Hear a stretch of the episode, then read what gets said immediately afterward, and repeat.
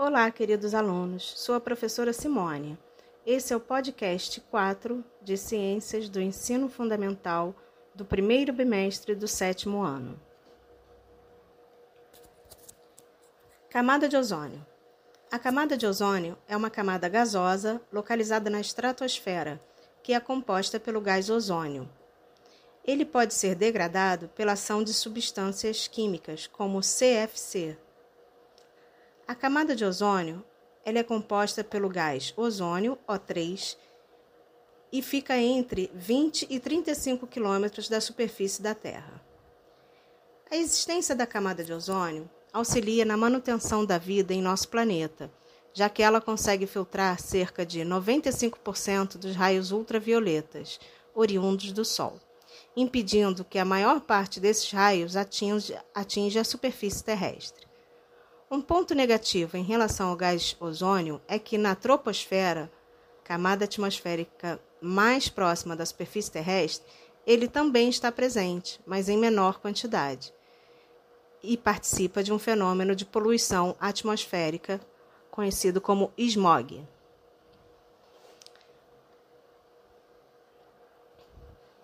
Importância da camada de ozônio. A existência da camada de ozônio na estratosfera é fundamental, impedindo a que chegue grandes, grande parte de radiação ultravioleta na superfície terrestre.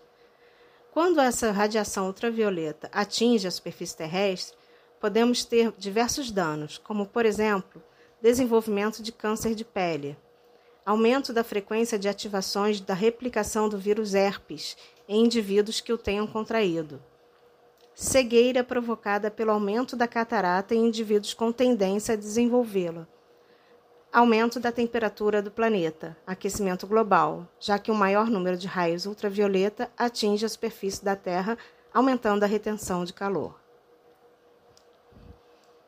Quais são as substâncias que prejudicam a camada de ozônio?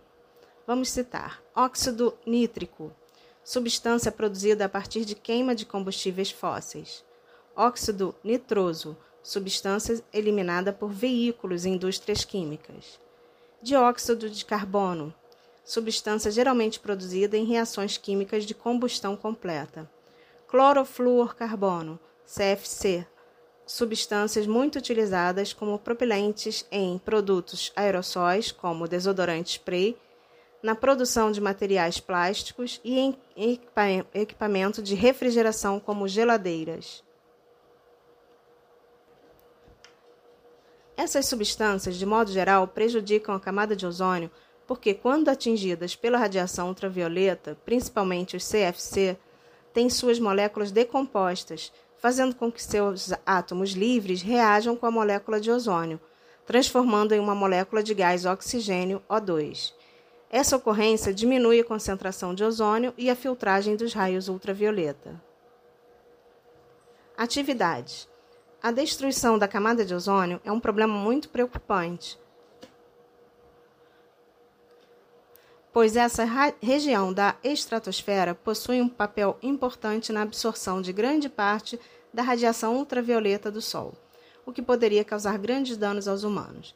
Entre esses danos podemos apontar, exceto letra A, câncer de pele, letra B, osteoporose, letra C, envelhecimento precoce da pele, letra D, redução da eficiência do sistema imunológico e letra E, catarata. Resposta certa: Letra B de bola, osteoporose. Questão 2. A destruição da camada de ozônio provoca o aumento da entrada de raios ultravioleta na superfície terrestre em virtude da diminuição da concentração de ozônio O3.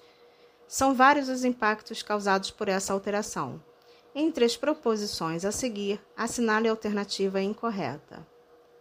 Letra A. O aumento da quantidade de raios ultravioleta pode contribuir para o aquecimento do, para o aumento do aquecimento global. Letra B.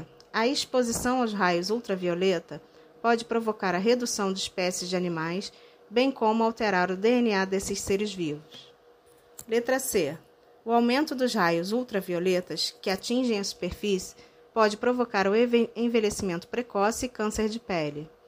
Letra D. A grande quantidade de raios ultravioleta não prejudica o desenvolvimento das plantas, visto que não está associada a alterações no processo de fotossíntese. Resposta certa, letra D de dado. Os raios ultravioletas prejudicam o desenvolvimento das plantas. Paramos aqui. Até a próxima aula.